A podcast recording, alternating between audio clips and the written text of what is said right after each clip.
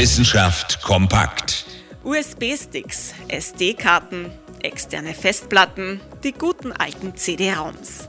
Möglichkeiten, um Daten zu speichern, gibt es viele. Aber apropos CD-ROMs, was eine Zeit lang als Standard gilt, kann schon bald vom wissenschaftlichen Fortschritt überholt werden. Oberösterreichische Forscher wollen deswegen hier innehalten und ein Speichermedium kreieren, das wirklich nachhaltig ist.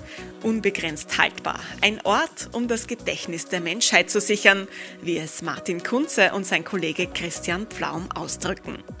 Das geheimnisvolle Speichermedium der Zukunft ist aber keine CD, kein Stick und auch keine Karte. Nein, es ist eine Fliese. Ja, eine Datenfliese, ein Datenträger aus Keramik. Eine keramische Schicht wird auf einem superdünnen, flexiblen Glas angebracht, dann graviert ein Laser Informationen ein. Damit sollen möglichst viele Informationen auf möglichst kleinem Raum untergebracht werden.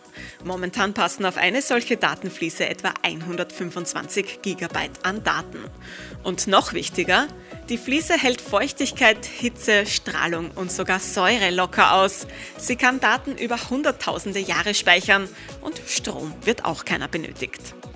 Perfekt also, um das Gedächtnis der Menschheit auch auf andere Planeten zu bringen. Einen Haken hat die Sache aber dann doch. Aliens müssen erstmal erkennen, dass diese Fliesen nicht fürs Badezimmer gedacht sind. Interessante Themen aus Naturwissenschaft und Technik.